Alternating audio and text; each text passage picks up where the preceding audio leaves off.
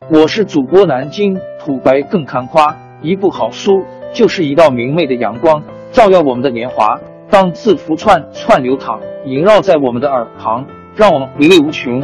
天津上元书院又和你们见面了，欢迎您的收听。听众朋友们，大家好！开讲前先打个小广告，作为主播，你们的关注和打赏是对我努力工作认可的结果，谢谢听众。天津上元书院、南京土白更堪夸主播最新专辑《平话祖国华夏上下五千年》终于上线了，一部宏伟巨作。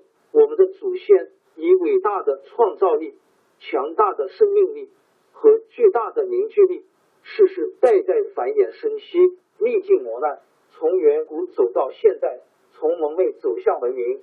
全书共计。两百八十三回，作为播客，我劳动我所得，付费的有声书来了，你愿意为此花钱花时间吗？评话中华上下五千年专辑的进度更新按听众的关注和评论而定。喜马拉雅号 UID 七三二六四零二二，微信号 sh 八五七三零一四四九，请多多关注。多多打赏，谢谢大家，谢谢。下面正式开讲《评话中华上下五千年》专辑。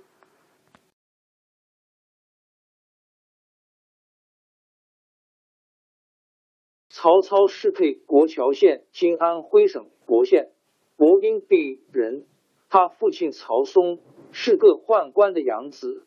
曹操从小聪明机灵，办事能干。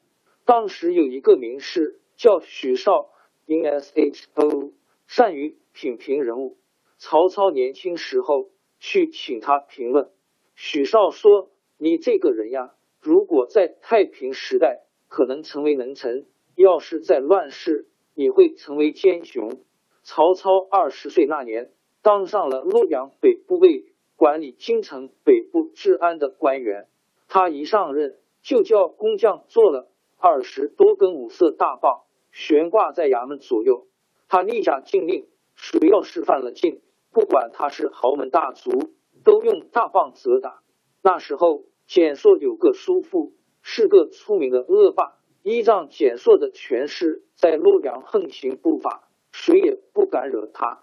有一次，他在夜里带刀乱闹，触犯了曹操的禁令。曹操不管他来头多大，把他抓起来。用五色棒一阵痛打，那个恶霸经受不起，当场就死了。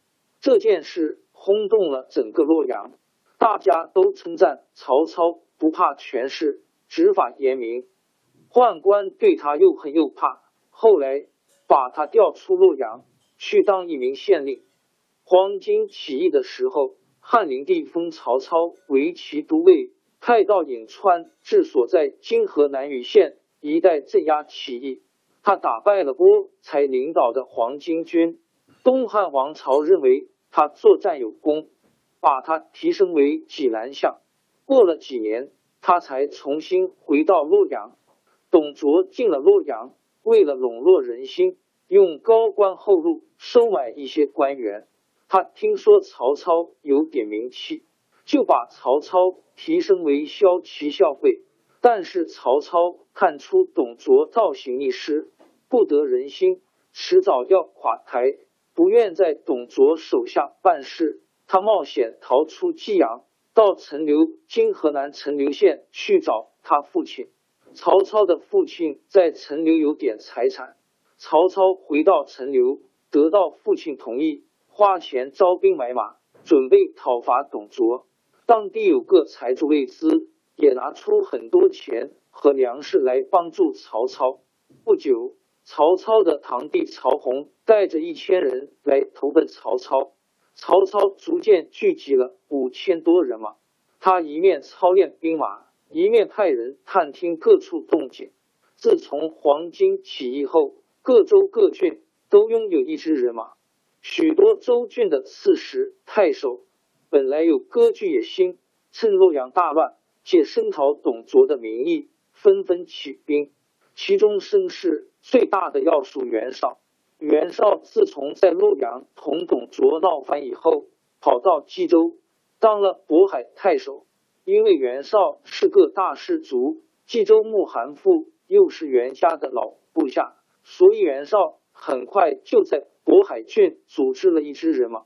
公元一百九十年，曹操和各路讨伐董卓大军一共十几万人马，在陈留附近的酸枣。今河南延津西南集合，组成一支联军，大家推袁绍做盟主。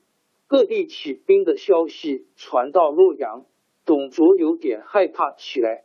他不顾大臣们反对，决定把汉献帝和上百万人口迁到长安，自己留在洛阳附近对付联军。献帝被迫离开洛阳的时候，董卓放了一把火。把宫室、官府、民房全部烧掉。洛阳周围二百多里以内被烧的鸡犬不留，老百姓被迫离开洛阳。路上有饿死的、被踩死的、打死的，倒在路边的尸体不计其数。但是在酸枣附近讨伐董卓的联军却互相观望，按兵不动。有一次。各路将领在袁绍的大营开会，曹操对大家说：“大家起兵，为的是讨伐董卓。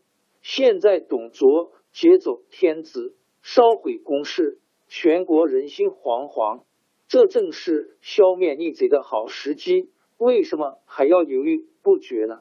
尽管曹操说的慷慨激昂，大家可一点也不热心，连盟主袁绍都不想动。谁还愿意先动手呢？曹操看出他们只想保存实力，不想打董卓，心里很生气，就决定单独带着五千人马向陈高（今河南荥阳泗水镇）进兵。董卓听到曹操向陈高进兵，早已派大军在汴水（在今河南荥阳西南）边营摆岸编不好阵势。曹操的人马刚刚到了汴水，就遇到董卓部将徐荣的拦击。徐荣兵多，曹操兵少，两下里一交战，曹操的人马就垮了下来。